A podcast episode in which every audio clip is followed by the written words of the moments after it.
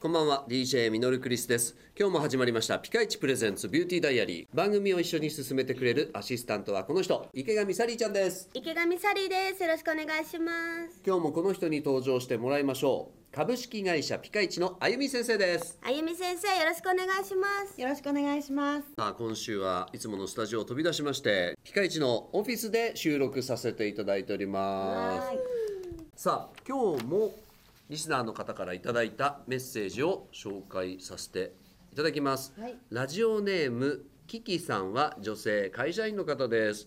ついつい水分取りすぎで目覚めるとまぶた腫れまくり。とっておきの対処法ないでしょうか？やっぱり飲んだ次の日とか、ちょっと夜中にこう水分たくさん取りすぎた時、そういう時は私朝すごくしっかり化粧水をするんですけど、ん。ひと手間かけるんですえ何何？そこに。そこに、うん。えっと、化粧水を塗った後にツボってよく聞きません、うん。顔のツボっていうこと。ほう。それからリンパとか聞きません？あーリンパ聞きますね、リンパが、えー老廃物をこう流してくれるんだけど、うん。そのリンパをまず刺激するんです。あでーまずやること。ほう。目に関係ないんだけど鎖骨。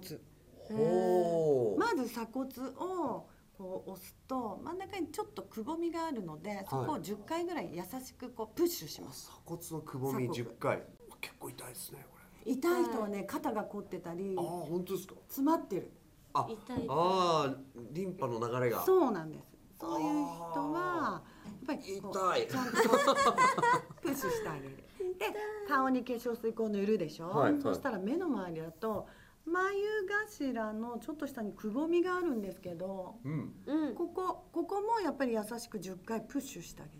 ほあ、ぎゅーってくる。そうそうそうそうそうそう。それから目の脇ずっとこめかみの方に来るとまたよく押すとねくぼみがあるんです。うはい。そこも10回プッシュしてあげる。